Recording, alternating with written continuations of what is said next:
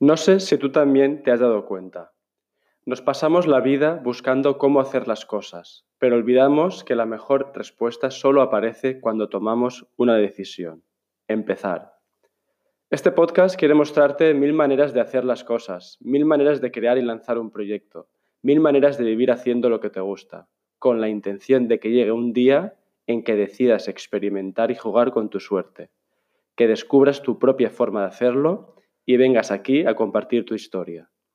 El único camino son todos los caminos. Pasen y escuchen. Uno, dos, uno, dos, probando, probando. Probando, probando. Eso. Bueno, eh, hoy tenemos aquí a Lucas, ¿vale? Eh, Lucas, ¿de, dónde, bueno, en qué parte estás? Bueno, yo vivo en Vilanova y Geltrú, mm. que es una ciudad pequeñita a las afueras de Barcelona, y aquí estamos todavía medio confinados. Bien, bien, bien, bien, perfecto.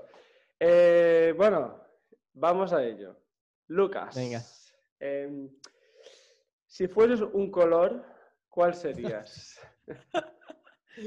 ya empezamos. Ya, empezamos. Eh, bueno, primero quiero decir que se me está haciendo muy raro eh, mantener la conversación en castellano contigo, porque sabes que a las personas, cuando, cuando les ponemos cara y idioma, eh, ya cuesta cambiar. Pero voy, voy, a intentarlo, ¿vale?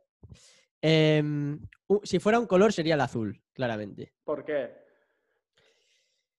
Porque desde que empecé a hacer cosas de trabajo, siempre, no sé por qué hemos estado usando el azul. Y yo creo que era mi color favorito. Y entonces eh, ya son como seis o siete años que relaciono todo lo que hago con el azul. Y, no sé, me siento cómodo con ese color. No, no, sabría por qué color cambiarlo, la verdad. Perfecto. Bueno, la gente se estará preguntando por qué hablamos de colores, qué pasa aquí. Eh, explícanos un poco a todos eh, ¿Qué estás haciendo? ¿Cuáles son, ¿Cuál es ese proyecto, esos proyectos que estás metido últimamente? Cuéntame. Bueno, pues básicamente yo a lo que me dedico es a gestionar proyectos de arte urbano. Es decir, eh, nosotros tocamos todo lo que sean, pues eso, trabajos o, proyectos que tengan que ver con el graffiti profesional o con el arte urbano. Desde decoración de espacios hasta talleres, eh, team buildings, eh, como campañas de comunicación, eh, trabajos con ayuntamientos, etcétera, ¿no? Y persianas, ¿no? También he visto alguna por ahí. Bueno, y entonces, eh, para los comercios o para los autónomos, pues, pues también, o sea, ellos tienen una problemática muy fuerte, que es que sufren muchas veces vandalismo en los comercios. Y entonces una de las maneras que, que nos hemos dado cuenta de que los comercios puedan lucir bonitos y tal y como el propietario los quiere tener, pues es decorando la, persiana con graffiti profesional, porque muchos de los grafiteros que pintan de manera ilegal respetan estas obras. Y además nosotros estamos ofreciendo un servicio de mantenimiento con lo que garantizamos que siempre que un local tenga la persiana cerrada, em, pues la gente pueda ver de qué va o mm. cuál es la temática del comercio y al final sirva como un poco como escaparate publicitario cuando el negocio está cerrado. La verdad es que yo que he podido ver ¿no? el antes y el después, que a veces cuando lo subes, ¿no? Eh, es una auténtica pasada ver la diferencia. O sea, no hay color, no hay color para, para estos negocios ¿no? que hay en las ciudades, en los pequeños comercios. Eh, bueno, es, esa imagen que dan de cara a la gente es brutal, ¿no? El trabajo que estáis haciendo realmente cambia, cambia, cambia la percepción de ese negocio y, también estáis cambiando, digamos, el entorno, el barrio, esa calle, ¿no? Efectivamente. Hay, hay un punto de que hay mucha gente que no, que no lo piensa, pero al final yo siempre digo que los pequeños comercios... Em, tienen, tienen que aprender a competir con sus armas contra las grandes multinacionales y contra las grandes cadenas. Y entonces, eh, una multinacional puede crear anuncios, a lo mejor por toda Barcelona, ¿no? que es donde más trabajamos nosotros, pero un pequeño comercio como mínimo tiene que tener su espacio, todo aprovechado hasta el último recurso que tenga, eh, tenerlo dispuesto para, competir. ¿no? Mm. Y hay mucha, mucho pequeño comercio que no acaba de ver esto y, van dejando de hacer cosas, van dejando de hacer cosas y al final, lógicamente, cuando las multinacionales aprietan, pues hay muchas tiendas que tienen que acabar cerrando. Entonces, nosotros un poco donde vamos es a eso, ¿no? A decir, tú tienes unas armas que evidentemente no son las mismas que tienen ellos, pero aprovechalas y al menos mm. eh, lucha, lucha con lo que te queda, ¿no? Sí. Y el arte, el, arte es una, una gran arma en este caso, claro. Claro, porque nosotros, primero, la gente del barrio agradece que, cuides el espacio, ¿no? De decir, hostia, esta persona está gastándose un dinero en dejar la calle más bonita, que es lo que tú decías. Segundo, em, para tener grafitis eh, mal, hechos o hechos de manera rápida o sin permiso, pues tenemos un graffiti que, no molesta, que da gusto verlo y además el comerciante aprovecha para hacer publicidad cuando está cerrado, ¿no? Con lo cual me parece que son todo ventajas. Mm. Y, y vamos, lo que la gente tiene muy claro es que cuando abre un negocio pone un rótulo en la parte de arriba hmm. eh, y nosotros les estamos ofreciendo impactar con un espacio que a veces es 5, 6, 7 veces más grande que el rótulo y que además queda a la altura de los ojos. Con lo cual, no acabamos de entender que el rótulo todo el mundo lo tenga interiorizado que hay que hacerlo y en cambio no tengan interiorizado que hay que hacer la persiana. Bueno, pero... Eh, con, tu proyecto, ¿no? Y también de, de, alguna manera estás haciendo esa, esa pedagogía a nivel empresarial, ¿no? Efectivamente, efectivamente. Lo que intento es que, la, que lo entiendan, ¿no? Incluso las franquicias, por ejemplo, ¿no? Estamos intentando hablar con franquicias porque eh, no puede ser que tú como franquicia todas tus tiendas sigan una línea y cuando cierran cada una está mm. distinta o tiene un aspecto diferente o tenga el aspecto que alguien ha decidido que tiene que tener. No, no, esto lo tiene que decidir la empresa y si hay que eh, gastarse un dinero en mantenerlo de esa manera, pues, pues hay que hacerlo igual que se gastan dinero en cualquier otra cosa, ¿no? Me parece genial, es decir, que el tomar el control y las riendas pues de, tu negocio también implica responsabilizarte de, de, esa de la parte exterior que como tú dices es muy grande ¿no? y muy llamativa. Yo cuando la gente vea las fotos del antes y después es que lo entenderán enseguida. Em, a ver si las puedo poner por aquí, por el vídeo. Vale. Em, y además estamos en un momento, ¿no? Esto del, confinamiento y tal, que se, está hablando mucho de digitalizar las cosas, ¿no? los proyectos, de esa presencia online, que evidentemente ha quedado claro que es, es eh, indispensable, pero muchas veces nos olvidamos de esa presencia física, ¿no? a pie de calle, ¿no? Entonces creo que tu proyecto también me, atrae porque también estás reivindicando eso. Efectivamente, además he tenido bastantes peleas ahora estos días de que estamos confinados porque yo uso mucho LinkedIn, ¿vale? Y, ahí ahora está de moda teletrabajar, eh, trabajo digital, además como yo he estudiado la carrera de marketing.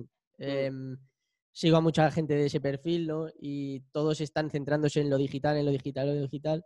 Y nosotros, en cambio, estamos creando propuestas que se pueden llevar al mundo digital, pero que primero tienen un impacto físico, ¿no? Mm. Entonces, eh, una de las cosas que estamos proponiendo, por ejemplo, es la de crear, la de cuando tú pintas, por ejemplo, si trabajamos con una franquicia, ¿no?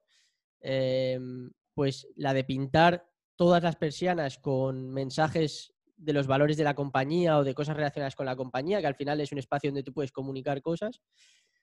Y todo eso, grabarlo, documentarlo, para que después puedas mover ese contenido en el, en el social media, ¿no? en, el, en Internet.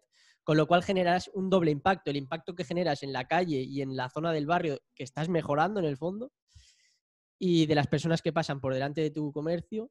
Y por otro lado, luego puedes, extra, puedes llevar todas esas reacciones y todas esas vivencias que han vivido unas poquitas personas al mundo digital para que la viva toda tu comunidad, ¿no? Hmm. Em, me parece que eso es bastante potente y, que está funcionando muy bien en algunos proyectos que hemos hecho. Y bueno, en eso andamos, en intentar explicar a la gente un poco lo que nosotros hacemos, porque es verdad que no sé, suena muy típico, pero es que mm, todavía no, no, lo hace nadie. ¿vale? Entonces, creo que por ahí mm, podemos, podemos ver a ver qué pasa. Bien, bien, bien, buenísimo, buenísimo. Em, bueno, eh, eh, y además, esta propuesta que tú estás haciendo, pues esa prueba de crisis en el sentido de que tanto online como offline, ¿no? Es una, es una cosa que se, se retroalimenta por las dos partes y que puede generar, bueno, eso, una interacción tanto físicamente como, como virtualmente. Brutal. Sí, efectivamente. De hecho, de hecho eh, no te voy a mentir, yo mm, siempre estoy intentando aprender cosas nuevas y, hace un tiempo nosotros no pensábamos así, simplemente pensábamos en la parte de offline.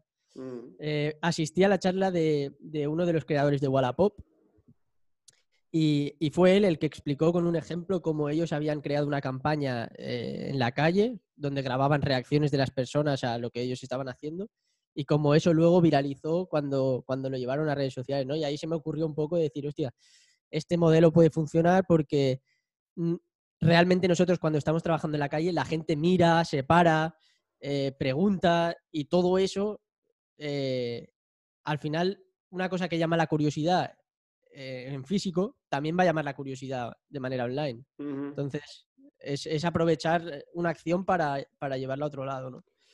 Bien, bien. Arte urbano, creatividad, educación, colores a tope. Em, bueno, yo, por ejemplo, que también en mi adolescencia pasé, ¿no? También entré en el mundo del hip hop, en esa, en esa subcultura que yo creo que a muchos no nos llamó la atención. Eh, una subcultura que tenía diferentes expresiones, ¿no? como la parte de, de, pues de, arte urbano, graffiti, eh, la parte de música, del rap, de escribir, de bailar, el breakdance. Bueno, todavía hoy en día me fascina, ¿no? ¿Cómo fue, tú, también entraste en tu adolescencia en ese mundo? ¿Cómo entraste ahí? ¿Cómo fue esa historia de amor? Yo entré de lleno ahí. Em, Mira, al principio eh, fue en el cole, yo creo que iba a la, ESO, ¿no? Y, empezamos a escuchar rap con los amigos porque era como lo, yo qué sé, no era lo que escuchaban tus padres, ¿no? Y entonces tú te ponías a escuchar eso y empecé a escuchar Violadores del Verso, eh, ah. Natch Scratch. CPV, VKR, Frank Exacto, lo, típico, ¿no? y luego pues empezamos a ir a pintar con los amigos de la clase, tal y cual. Y recuerdo que, fue una cosa que poco a poco fue pasando de moda, pero no sé por qué, en, dos o tres amigos míos eh, se mantuvieron y además nos decíamos una cosa que a mí se me ha quedado y además se me ha quedado para siempre y no sé si me, si me irá bien a la larga o no, mm. pero me dijeron, si lo me, dijeron una frase que se me quedó grabada. Me dijeron, si lo dejamos ahora, todo lo que hemos hecho no ha servido para nada. Y, y con eso en la cabeza dije, hostia, es verdad, pues hay que seguir. Y, y los momentos críticos de cuando empiezas con un hobby, que lo dejas, normalmente lo dejas, esa frase me hizo no dejarlo. Y entonces llegó un punto ya que las cosas me empezaron a salir y ya cuando algo te empieza se te empieza a dar bien, ya no lo dejas, ya es como que entonces te empieza a gustar. Claro. Em, y entonces, bueno, pues ahí nos quedamos y bueno, yo tenía amigos que eran raperos, eh, tenía amigos que bailaban, tenía amigos que hacían beatbox. Mm. Em, y bueno, em, empezamos con esa movida. Luego, si te soy sincero, me desencanté un poco del, del movimiento porque entendí que que te gustara una de esas cosas no implicaba que te tuviera que gustar todo. O sea, yo entendí que, podía gustarme el graffiti y el arte urbano y no tenía por qué gustarme el rap o no tenía por qué gustarme eh, ir con depende qué ropa. Mm. Eh, y entonces ahí hice un salto profesional porque ahí me di cuenta de que, oye, tú puedes ser tú mismo, pero te gusta el graffiti. O sea, tú puedes ir vestido con camisa y te gusta el graffiti. O tú puedes ir vestido de una manera o te puede gustar el, jazz o te puede gustar el reggaetón o te puede gustar lo que sea y puedes seguir pintando graffiti.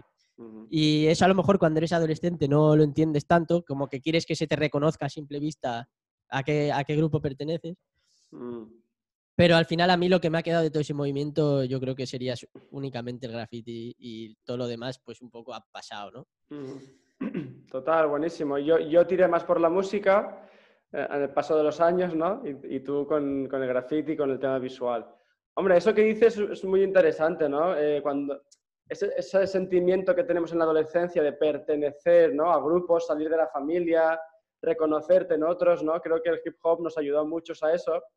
Pero todavía me parece más potente lo que comentas de, vale, eso me ayudó, pero ahora tengo que seguir mi camino, tengo que encontrarme, ¿no? O, crearme mi propio sentido de vida o de, o de, pasar por aquí.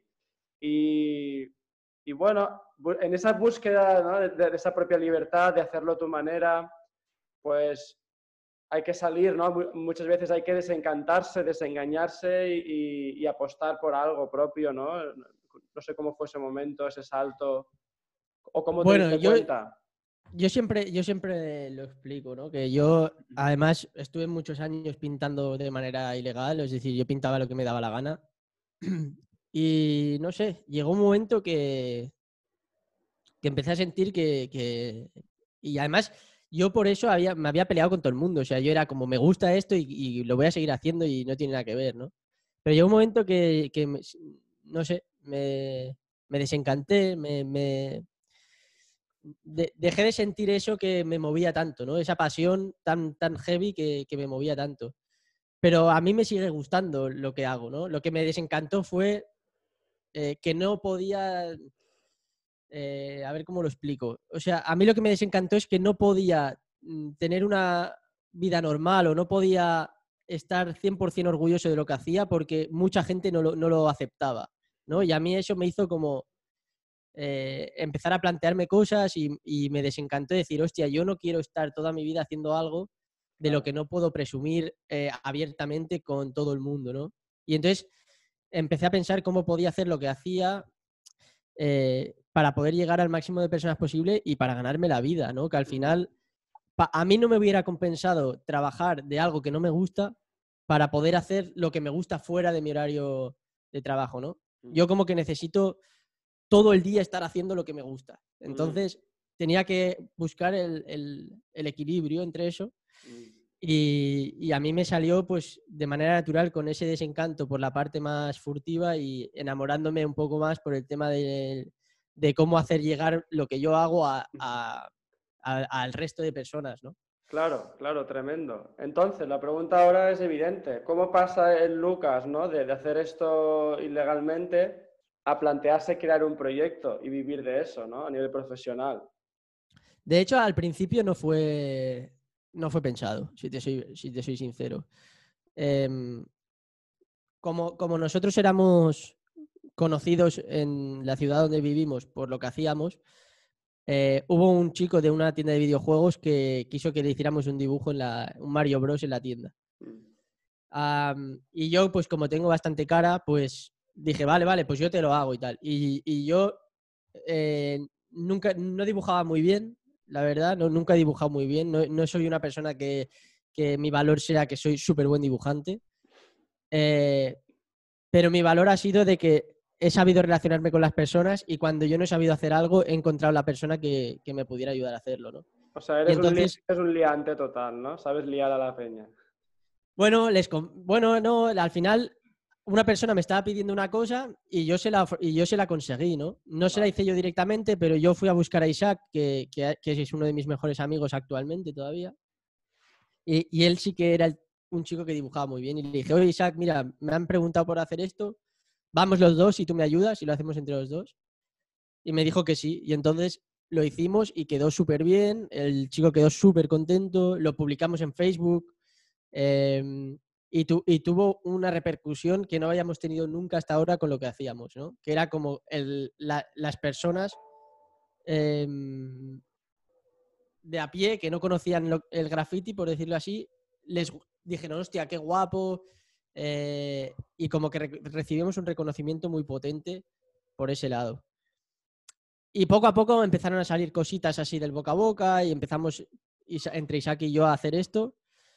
Y nada, y entonces, pues cuando nos dimos cuenta estábamos haciendo trabajos todos los fines de semana. Ostras. Y, entonces ahí fue cuando nos dijimos, oye, ¿qué vamos a, o sea, qué hacemos? ¿Nos ponemos en serio? ¿No nos ponemos en serio? Y y así fue.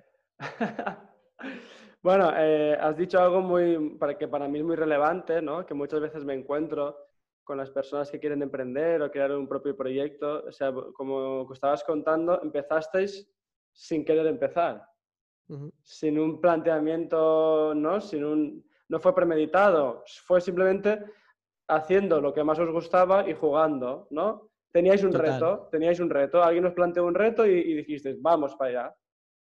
Total, y además como al principio vivíamos con los padres y, y estábamos, bueno, yo no estudiaba mucho en esa época, pero eh, eh, estábamos en la época de estudiar, pues, claro, pues oye, si ibas el fin de semana y, y te tirabas una mañana o, o, te tirabas seis o siete horas y te sacabas, no sé, igual nos sacábamos 100 euros cada uno por un día de trabajo, pues decíamos, hostia, pues si hacemos uno, al fin de, uno cada fin de semana, pues al final de mes son 400 euros y con 17, 18 años, pues mm, está de lujo porque...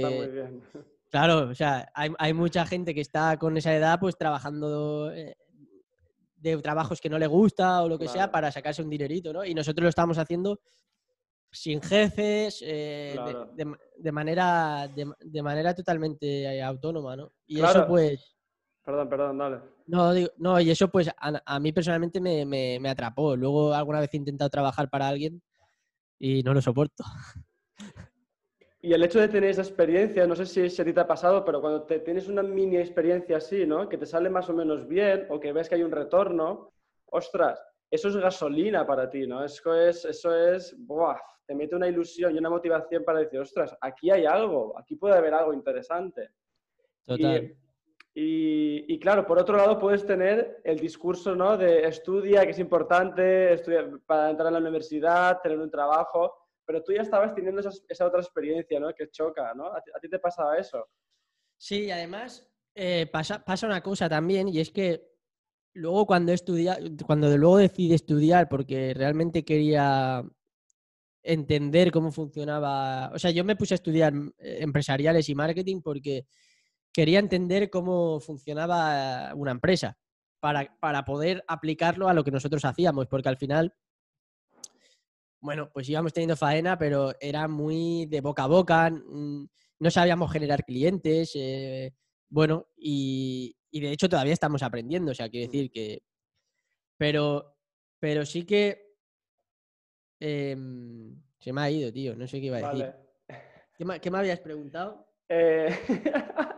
Esto, esto córtalo, esto Vale, vale, vale. ¿Qué me habías preguntado? No, no cortes nada, no cortes nada, esto es natural, 100%. Te había preguntado, eh, pues, pues, yo qué sé, tío. No, había, reflexionado sobre el hecho de tener estas experiencias versus... Ah, esto, esto, vale, sí, es verdad, es verdad. Entonces, eh, es que me enrollo, tío, y se me va. Vale, entonces, eh, lo que pasó fue que yo durante toda la carrera, lo bueno es que cuando me explicaban algo, yo en mi cabeza lo traducía a lo que yo estaba haciendo ya previamente, ¿no? O sea, mm. no era solo concepto teórico. Yo podía hacer preguntas de decir, cuando me explican algo, yo podía hacer preguntas de decir, hostia, pues yo tengo esto, lo hacemos así, y tú me estás diciendo de hacerlo así, pero no acabo de entender cómo aplicarlo. Y entonces el profesor, pues me podía decir, no, oye, pues claro, es esto y esto y esto, ¿no?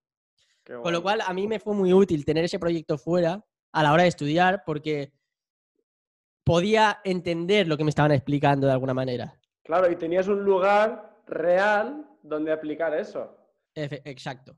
Que de hecho, aquí es lo que, ¿no? Uno de los propósitos de esto es mostrar a las personas que hay muchas maneras de hacer algo, pero que tienes que tener un proyecto irreal, tienes que hacerlo real, ¿no? Esas ideas que tienes, si no las haces real. Es que además, yo hay, o sea, eh, hay muchas personas que, que, han compartido universidad conmigo, que conozco, que, que me dicen que quieren empezar cosas y, no empiezan. Y a lo mejor llevan tres años diciéndome que tienen una idea y no la, y no la hacen. Y yo digo, es que lo mejor que puedes hacer es empezar cuanto antes. O sea, lo mejor que puedes hacer es empezar, cagarla y, corregir. Mm. Porque, porque yo, si el día que empecé hubiera pensado que para, que para poder vivir tenía que hacer todo lo que estoy haciendo ahora, es que ni, ni lo hubiera pensado, es imposible, es un proceso que tienes que pasar. O sea, esto de que te dicen que en un año o dos años pasas de 0 a 100 es imposible. Son dos afortunados que lo, que lo hacen y, porque seguramente tengan ayudas de otras personas que ya han vivido el proceso. Pero si tú tienes que hacer algo, es muy difícil que llegues al final sin haber pasado por el principio. Entonces, cuanto antes empieces, pues antes vas a...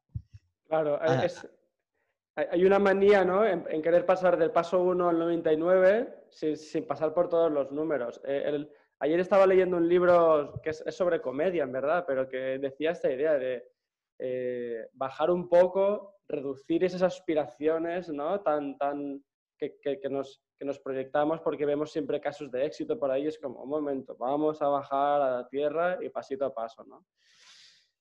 Bien. Sí, de hecho, sí, yo, bueno, perdona que te corte. ¿eh? yo em, sigo a un chico en, en, Instagram, que no sé cómo se llama, la verdad. Pero tiene un nombre de estos raros, ¿sabes? Pero, pero justamente decía esto que has dicho tú, decía, el consejo que le puedo dar a las personas de 20 a 30 años es que se pongan una venda en los ojos.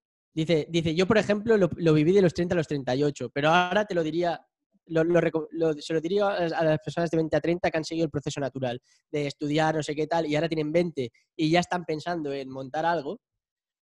Eh, o sea que al final es aplicable a, cualquier persona que esté en el momento ahora de montar algo. Mm.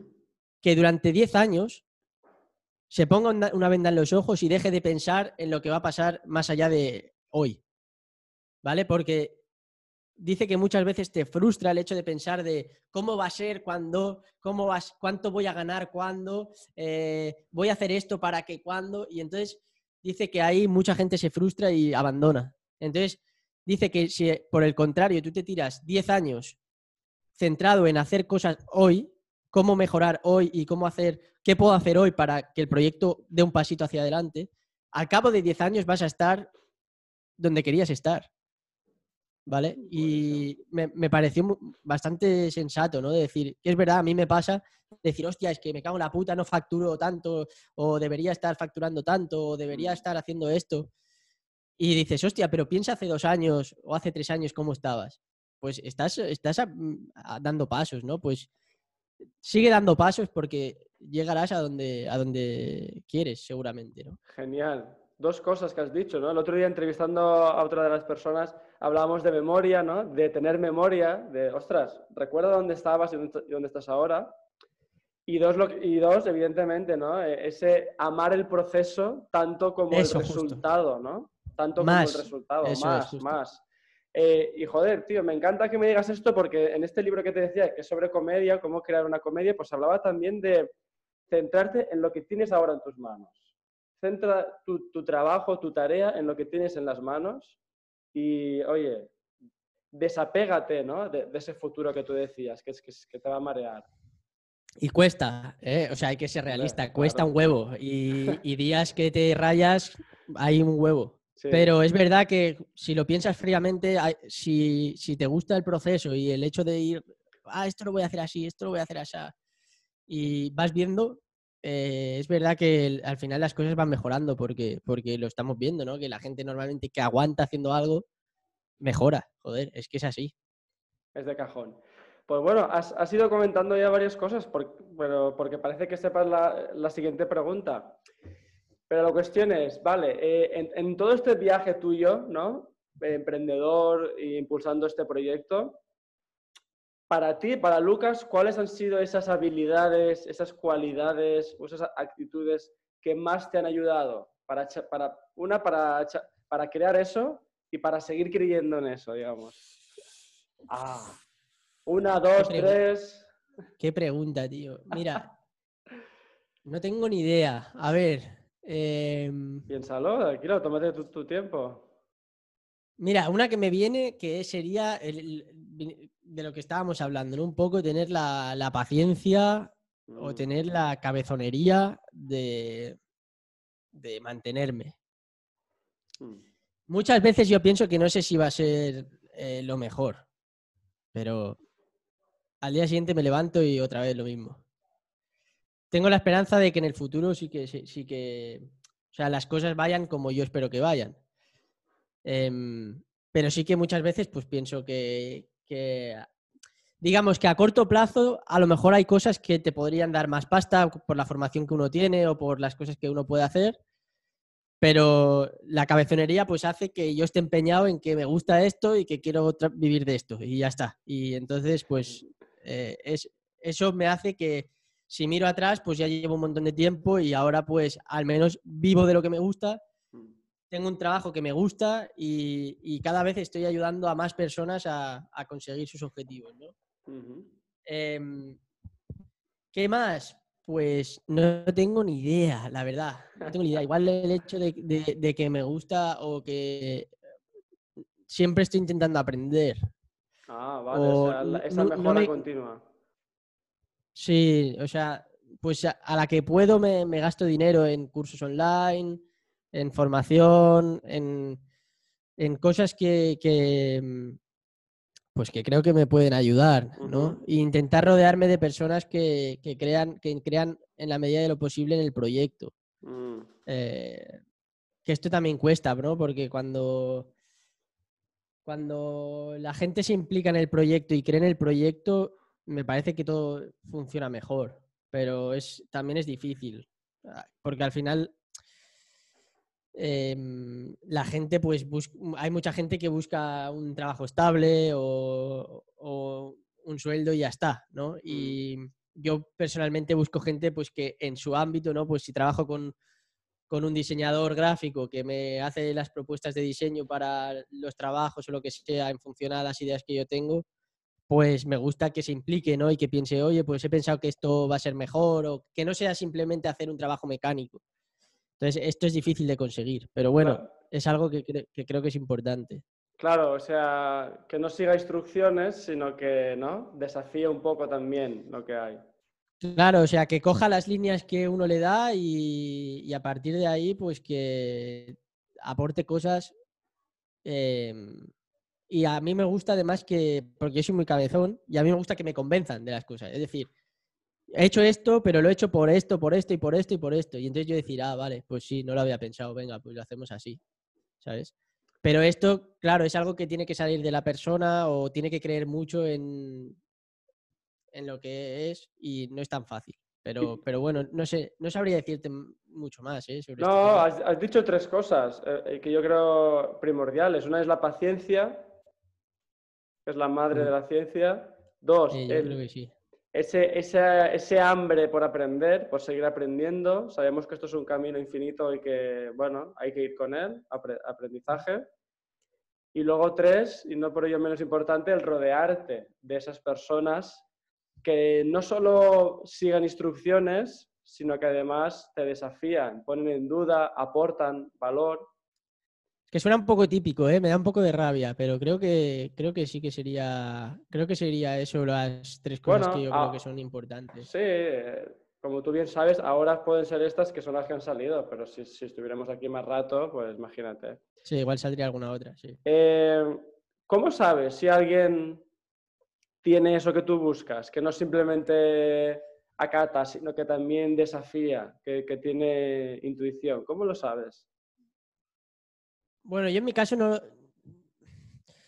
Mm, no lo sé mucho hasta que no lo pruebo, la verdad. Porque, claro, yo, yo soy quien decide quién trabaja conmigo. Entonces, em, pues tengo que probar. Sí que es verdad que a veces, pues, depende del historial de la persona antes, porque no estoy.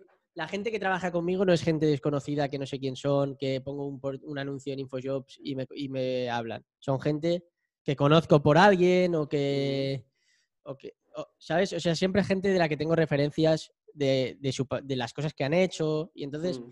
también sé un poco si les interesa pues el mundo del arte urbano, si, mm. si es algo que les gusta el cambiar las ciudades o cambiar el aspecto de, ayudar a la gente a, mejorar los espacios que, habitan. Em, o sea, que hablas, hablas, con él también para, para averiguar un poco su sensibilidad, ¿no? Un poco lo que él busca también.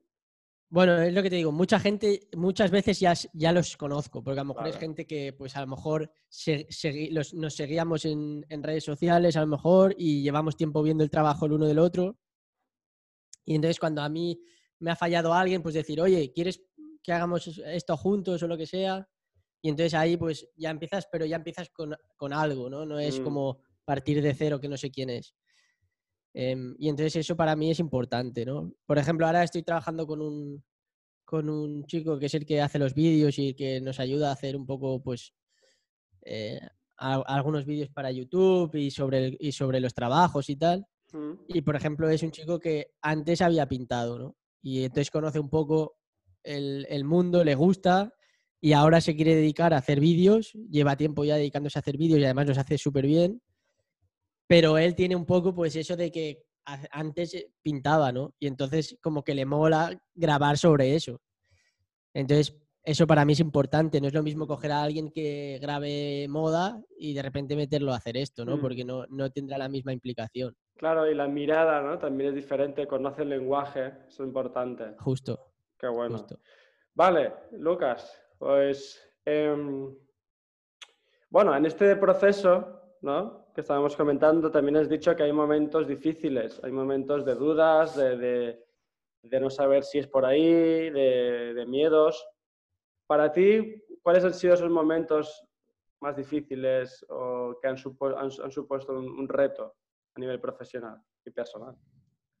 Bueno, he tenido varios, ¿vale? El primero es cuando se fue Isaac, que era el chico que, que te comentaba antes con el que empecé, que, que es súper buen diseñador y, y encontró trabajo de lo suyo, súper bien pagado y, y bueno, eh, lo cogió, lógico. Em, ese momento me hizo pensar si, si yo tenía que hacer lo mismo que él o, o tenía que seguir empeñado en, en hacer esto, ¿no? Em, ese fue un punto. El segundo punto fue cuando, cuando realmente decidí cortar eh, con lo que te decía antes, ¿no? Como un poco con la cultura, con el tema más del graffiti puro y como empezar a hacerlo como algo más comercial o algo más empresarial.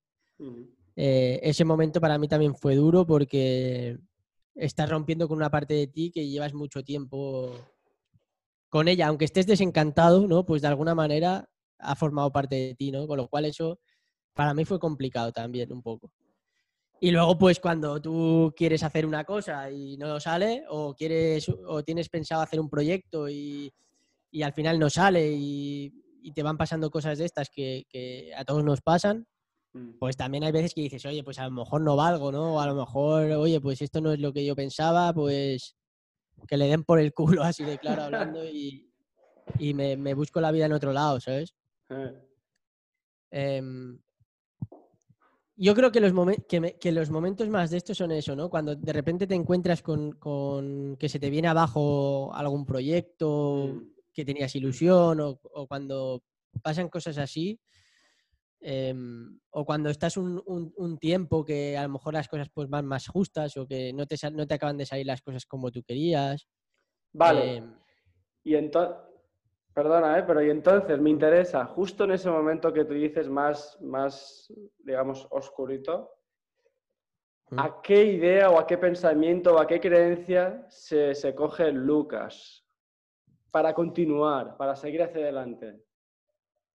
A mí lo que me pasa es que yo me, me- lo voy a decir abiertamente, yo me, me vengo abajo como un, yo que sé, como un hierro en el mar, o sea, me, me hundo pero hasta el fondo. ¿Vale?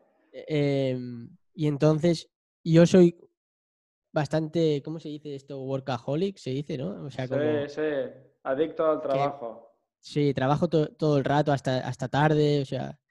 Y entonces cuando me pasa eso, me, me levanto, me salgo de mi despacho, me voy a mi casa y me, me- me tiro en el sofá, pero completamente destrozado. Y al día siguiente normalmente me levanto bien. O sea, al día, al día siguiente me levanto y como que digo, bueno, va- vamos otra vez. Y, y- y- y no me lo planteo mucho más. O sea, es entender que el momento que estoy rayado y que, que, y que lo veo negro, em, simplemente es decir, lo- tío, lo dejo y me voy. Porque como siga aquí, me voy a, me voy a pegar un tiro en la cabeza. Vale. entonces es como, me voy, me, me- me- me pongo así como si fuera un bebé en el sofá y, y al día siguiente, normalmente después de dormir, ya todo lo veo de otra manera. Y Es ya vuelvo otra vez. Es, es- es- es buenísimo, ¿no? Esto de, de, de dejar que acabe el día, ¿no? Y mañana veremos. Sí, es que creo que a veces ha, ha- ha habido mucha- mucho tiempo que me, que me he como forzado a decir, no, no va, pues Mm.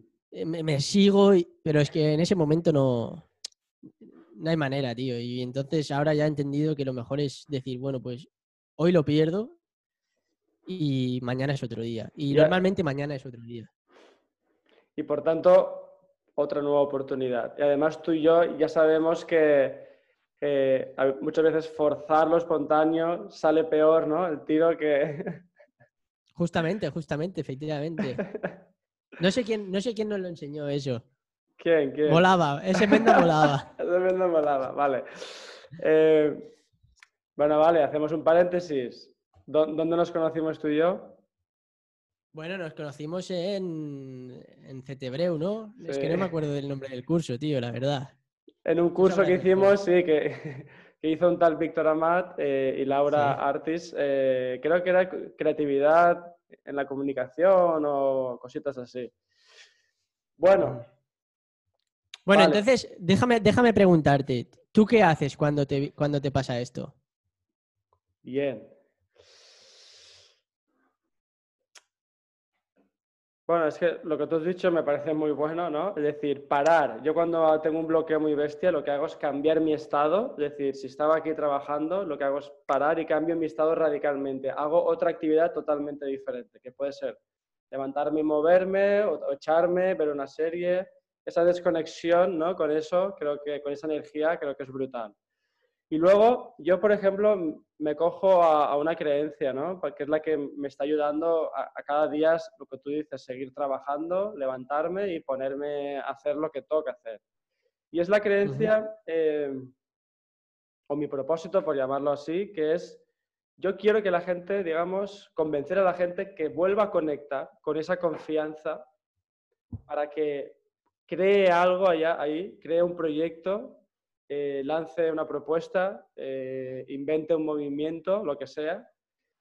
Y esta creencia de que la gente vuelva a conectar y provocarles para que conecten con esa confianza que muchas veces hemos perdido por el camino, eh, de, pensar que no tenemos nada, que ofrecer, que no tenemos nada que entregar de valor, que somos una mierdecilla, ¿no? en definitiva, pues eso me anima cada día a escribir, a seguir enviando mails, a, seguir inventando proyectos, cursos, formaciones.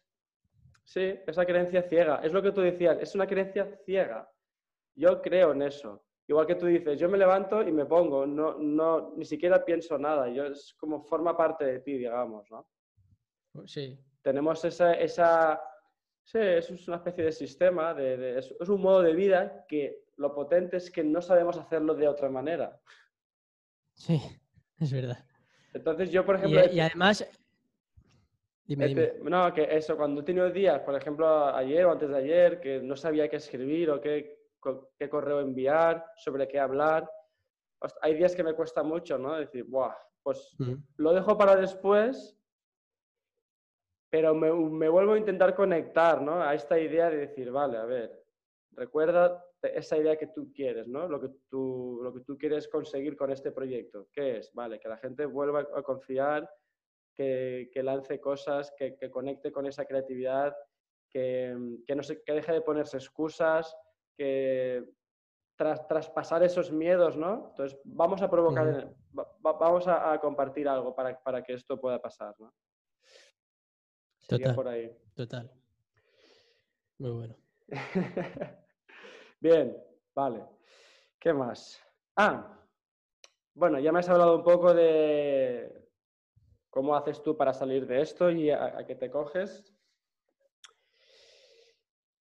Em, ¿Tú tienes así algún propósito en concreto o alguna creencia de decir, ostras, yo quiero aportar esto al mundo? ¿Tú esto lo has pensado alguna vez o ahora lo ves más claro en esto que estás haciendo? A mí lo que me gustaría es, en el fondo, eh, conseguir normalizar el graffiti profesional o el arte urbano como, como trabajo. ¿Vale?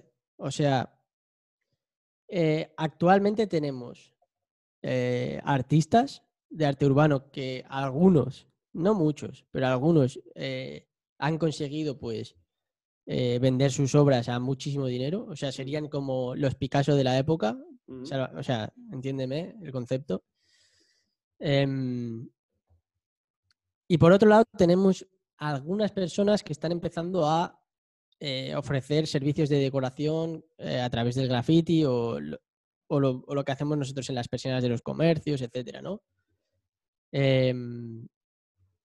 A mí me gustaría que esto se, se, profesionalizara aún más, que realmente igual que hay tiendas de electrodoméstica o tiendas que damos por obvio, o fontaneros, ¿no? Que damos por, por hecho que, hay, que eso es un trabajo y que hay gente que se dedica a eso eh, pues quedemos por hecho también que, que, lo que hacemos nosotros es un trabajo.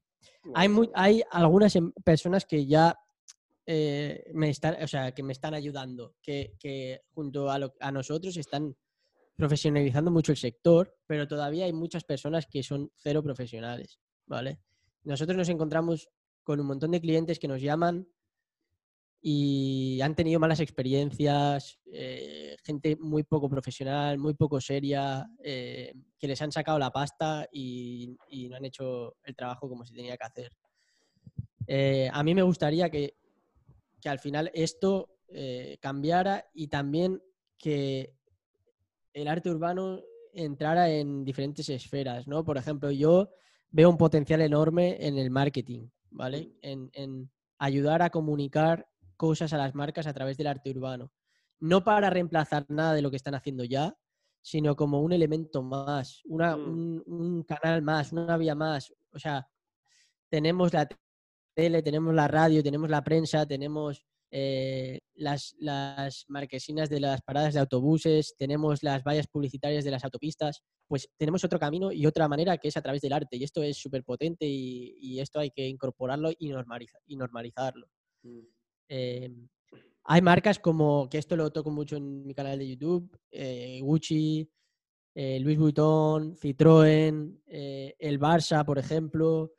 Eh, hay empresas potentes que han hecho campañas y han trabajado con el arte urbano. Bueno, pues normalicémoslo.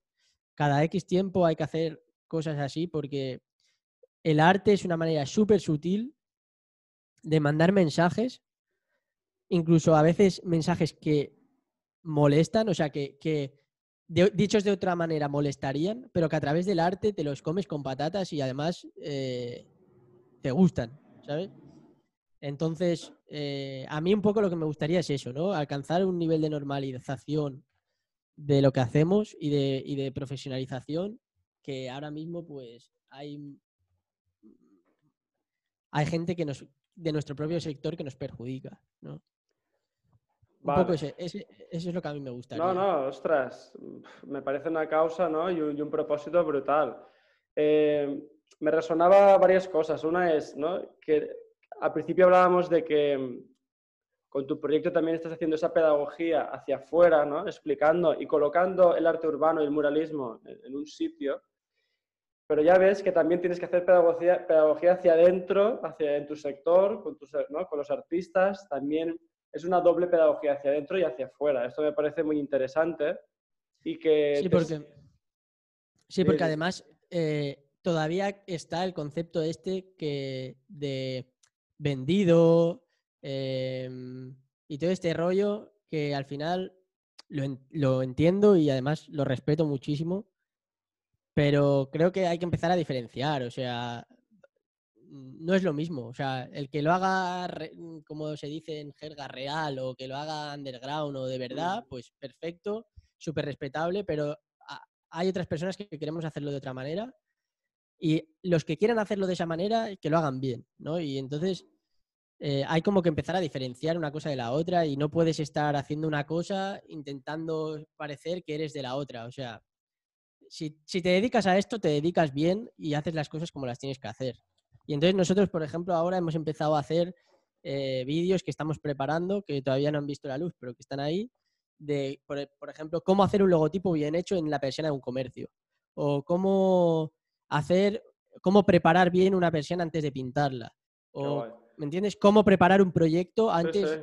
Pa, para presentarlo al cliente. Y esto lo vamos a enseñar y lo vamos a explicar para que la gente que de verdad se atreva a trabajar de esto y, y y quiera vivir de lo que le gusta, pues tenga una guía para saber cómo se tienen que hacer las cosas bien hechas y no vayan por ahí haciendo las cosas de cualquier manera, porque al final eso no, no, no vale y nos perjudica a todos. Hmm. Hombre, has dicho una cosa para mí brutal, que es el posicionarse. Es decir, posicionarse implica decidir qué es lo que quieres transmitir y, ir a por ello, ¿no? ¿no? Confiar en eso y decir, claro que sí, yo apuesto por esta mirada, por mi manera de hacerlo, y así es como se innova, salen cosas nuevas, caminos nuevos. De hecho, me da la sensación que estáis abriendo ¿no? un, camino dentro del mundo del marketing, del muralismo, del arte. Bueno, entonces es arriesgado, pero es lo que nos motiva, en definitiva. Correcto.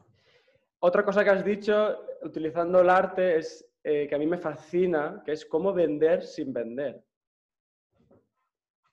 Creo que es, eso también es, ser, es llegar a ser, para mí, la gente que consigue eso es que son artistas también. ¿no? Entonces, me, ha parecido curioso que lo, que lo comentaras, ¿no? Y cómo el arte nos puede ayudar a eso, la creatividad y el arte a, comunicar sin molestar. Eso es. Me parece brutal. Es que es, es, justo eso. Es que nos entendemos, tío, ¿eh? Joder. Tío, es que eres listo, coño, tío. y la última cosa, y no por ello menos, es lo de dignificar esa profesión, dignificar eso que estáis creando. Me parece también un, un propósito muy noble y muy necesario, la verdad. Eso es. Vale, vamos llegando a la recta final, pero aún quedan algunas cosas y me gustaría que, nos hablaras, porque claro, muchas veces cuando emprendemos, eh, en este caso, ¿no? una marca personal y tal, parece que, bueno, evidentemente muchas de las cosas dependen de nosotros, ¿no? Para que salgan bien. Pero también es cierto que hay muchas situaciones y personas que han colaborado o están colaborando a nivel personal o a nivel profesional en tu contexto para que ese proyecto exista, ¿no? ¿Qué personas te vienen que tú creas que han sido importantes, eh, por lo que sea, en este proceso para que esto esté pasando? Lo que estoy haciendo yo esté pasando. Sí. Bueno, para empezar, todas las personas que participan habitualmente, que son los pintores y los artistas que trabajan conmigo, eh, los diseñadores, mm. eh, que son dos, em, y, mi mujer, tío, que, ah. aguanta todo. Aguanta todo. Eso es. Y, yo creo que eso es eh, lo más importante. también he tenido la suerte de que mi familia lo entiende bien, me mm. apoyan, eh, a veces se les escapa algún comentario de que sería mejor que trabajara para, una empresa, pero dentro de, lo que se puede pedir, pues apoyan mucho que, uno intente hacer las cosas que, en las que cree. Mm. Y, yo creo que sin ellos, eh, ah, y sin el y sin Martí, que es el, cámara, eh, sin, sin, todos ellos no, no podría hacer lo que hago, porque porque están súper implicados, estoy súper contento porque responden siempre al 100% y, y han entendido las cosas que para mí son importantes y para la empresa son importantes, como lo que te decía, ¿no? Pues la profesionalización, eh, tonterías que, que, en, en, nuestro sector no, incluso en sectores parecidos al nuestro, como pues lo que te, pues gente que ofrece servicios, pues yo qué sé, pues la, puntualidad, el, ser correcto con los clientes, el, hablar, el, pues bueno, tonterías que para, mí son súper importantes, que creo que marcan la diferencia y que mucha gente pues que se dedica al sector servicios o pues muchas muchas veces no tienen, ¿no? O sea, ¿Cuántas veces ha pasado que llamas a alguien para que venga a tu casa a hacer algo y te dice una hora y viene dos horas más tarde o no viene o cosas así? Pues esto nosotros lo, evitamos al máximo, ¿no? Em, luego, pues las formalidades a la hora de presentar presupuestos, eh, los tiempos, mm. todas estas cosas, pues ellos las han entendido perfectamente porque para mí son importantes, creo que, le dan valor a lo que hacemos y, y pues se lo agradezco un montón. Bueno, y, tiene que ver con esa dignificación que hablabas antes, ¿no? Que es que tú estás como luchando por ello. Y también reconocer que algo debes estar haciendo bien para que todo eso esté pasando. No lo sé, yo creo que yo soy el que lo hace peor de todos. No, esa, es la cosa, seguir mejorando. Bien, Eh, antes ya has dicho alguna cosa, ¿no? Algún consejo para aquellos que quieren, que están pensando en crear su propio proyecto. Has dicho varias cosas, pero no sé si te atreverías a decir alguna más, alguna especie de consejo no solicitado que te gustaría compartir a aquellas personas que eso, que a lo mejor están pensando en hacer un cambio profesional, a lo mejor en crear un proyecto, no sé, ¿qué te viene? Bueno, lo primero que diría es lo que he dicho antes, que, empiecen, aunque sea después de trabajar, que le echen un rato y empiecen con una página de Facebook, que la compartan con sus amigos y que mm. empiecen a hacer cosas gratis, tío, y ya está. Y que, y que, vean si la gente quiere eso, aunque sea gratis o no. Em, y, y tampoco podría decirte mucha cosa más. O sea, al final tampoco me creo nadie para dar consejos de lo que tiene que ser, pero mi padre una vez me dio un consejo que creo que es que es súper bueno y es que muchas veces pensamos que, o nos explican, a mí por ejemplo en la carrera de marketing me explicaban que un negocio se tiene que formar a, partir de la necesidad que veas en el mercado y que a partir de ahí tú tienes que desarrollar tu proyecto. Y mi padre me dijo, eso está muy bien, pero si haces lo que te gusta, encontrarás la manera de vivir de ello. Y a mí esa frase me gustó porque es como todo lo contrario a lo que, a lo que te explican en la universidad o lo que se supone que debería ser el crear una empresa. Y es verdad que a lo mejor para hacerte millonario y ser el nuevo yo que sé qué, pues tienes que encontrar ese gap en el, en el mercado y ofrecer un producto que cubra eso. Pero si lo haces al revés, y lo que quieres es ganarte la vida y hacer y sentirte bien con tu trabajo, eh, creo que es que la fórmula que me dijo mi padre es buena y es que tú tienes que empezar haciendo lo que te gusta y empezar a ofrecer lo que te gusta a las personas de la manera en que creas que mejor les puede ayudar. Y, a partir de ahí, pues ir moviéndote para encontrar el, lugar exacto y adaptar un poco lo que tú haces a, a, lo que el mercado necesita, ¿no? Pero el proceso se puede hacer a la inversa. Y a mí me parece que eso es heavy porque creo que no aguantarías todo el proceso del principio, que es comer mierda todos los días, si no te gusta lo que haces. O si, ¿me entiendes? O sea, creo que, que, te, lo, te lo facilita. O sea, yo si no me gustara lo que hago, no, no, no hubiera seguido día tras mm. día tras día. O sea, al final dices, oye, pues esto ni me gusta, ni va bien, ni nada. O sea, que le den por culo. Claro, claro. Entonces, bueno, un, poquito yo diría eso, ¿no? De si no sabes qué hacer, pero sabes que lo que estás haciendo no te gusta, pues haz lo que te gusta y, ya, ya encontrarás la manera. Hostia, me parece brutal. Yo, también me he encontrado eso que tú dices, ¿no? De que siempre se habla de, qué problemas tiene la gente y entonces darles un poco la solución. me gusta mucho que rompas esa, ese esquema y que propongas eso, ¿no? Hostia, haz, algo que te guste, que te levantes cada día y tengas ganas de hacer, tengas ganas de aportar, de pasarte horas eh, estando haciendo eso. Y luego también al principio has comentado, pues, da, da, ¿no? Da, reparte, compártelo, hazlo gratis, porque si, y, entonces observa, estate atento, escucha a la gente cómo reacciona a eso. Porque si a nadie le interesa, oye, ¿para qué vas a, pues montar algo más serio? A lo mejor tienes que afinar la cosa, ¿no? Justo, justo es eso.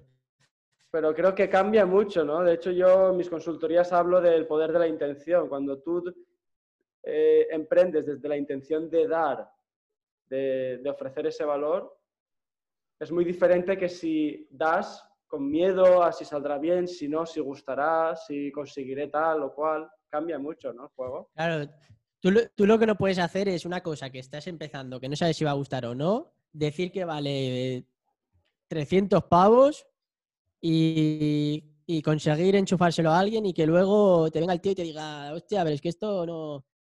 Porque eso es una mierda, o sea, así te vas a sentir mal, vas a estar intentando vender una cosa en la que no acabas de creer al 100%, porque por mucho que tú hagas una cosa porque te gusta y creas en el proyecto, las primeras pruebas que haces no, te las acabas de creer. O sea, tú puedes pensar, eh, esto es así, es una cosa humana. Tú dices, hostia, esto no vale lo que yo estoy pidiendo, ¿no? O, esto, o yo no siento que ahora mismo esto tenga este precio, ¿no? Pero es lo que tengo que cobrar.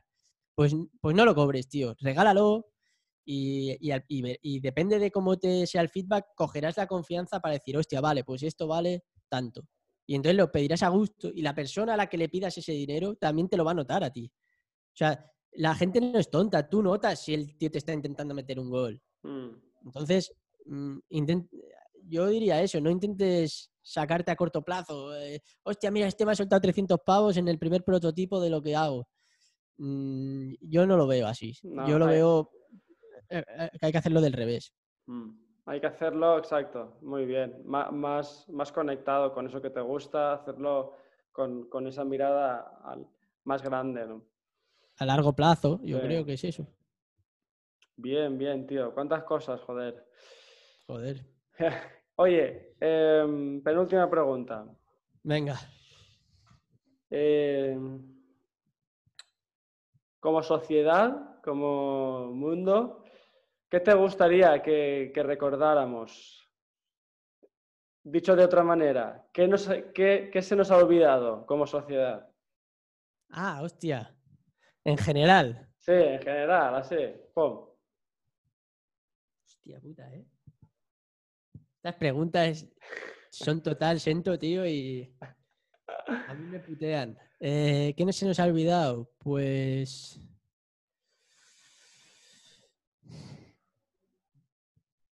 Dicho de otra manera, ¿echas, echas, de, echas de menos algo en el mundo? Venga, va, voy a tirar, voy a barrer para casa. Vale. Se nos ha olvidado valorar más el arte urbano, tío. Mm. Se nos ha olvidado, tío. Vamos mucho, to- todavía vamos demasiado al, al Museo del Prado y al Louvre Mm. y cuando vamos de turismo y no vamos a ver arte urbano, tío, que es gratis y está en la calle. Mm. Esto hay que cambiarlo. Ahí queda. Sociedad, espabilar, hay que espabilar. Eh, ahí queda, ahí queda. Ahí queda. ¿Te, te hubiera gustado que te hubiera hecho alguna pregunta que no te haya hecho? La verdad que has hecho un- todo de puta madre, tío. Yo no te puedo decir nada, ni un, ni un pero, ni un pero. Me he sentido de puta madre y preguntas perfectas. Pues contento, contento que me haces. Oye, quiero que la gente te conozca, quiero que la gente sepa de ti, quiero que la gente vaya, te vaya siguiendo tus pasos y lo que vas creando, que me parece genial. ¿Dónde te podemos encontrar? Pues mira, me podéis encontrar en LinkedIn eh, por, el, por mi nombre, Lucas Amat. O sea, lo mío es fácil porque estoy por Lucas Amat en todos lados. Entonces, es LinkedIn, Lucas Amat. Facebook, Lucas Amat. Instagram, I'm en inglés IM. Lucas Amat. Y, tío, sea, es que es facilísimo. Vale. Espérate que se, se- se me ha colgado. Te oigo, ¿eh? Vale, ah, me oyes, vale. Sí. Vale, genial, pues ahí queda. Lo dejaremos en las notas también del vídeo para que la Perfecto. gente conozca tu mandanga. Bien, Genial, genial. pues por mi parte ha sido un auténtico placer saber más de ti, saber más de, de tus procesos, por dónde es- estás pasando y de tu proyecto. Pues muchas gra- para mí ha muchas sido- gracias. Gracias a ti, Sento, tío, por pensar en mí. Y, y eres un crack, tío. La verdad que te irá muy bien, seguro, tío. Confío, confío que sí. Oye, eh, pues nada, desear a todo el mundo mucho color azul, ¿no? Eso, color. a- Bueno, no, co- todos los colores, Todos tío. los colores, vale, me Todos. encanta, me encanta. El, ar- el arco iris entero. Pues El arco iris. El arco iris. Gracias, gracias y nos vemos, querido. Un abrazo. Venga, un abrazo, chao. Chao, adiós, adiós, adiós.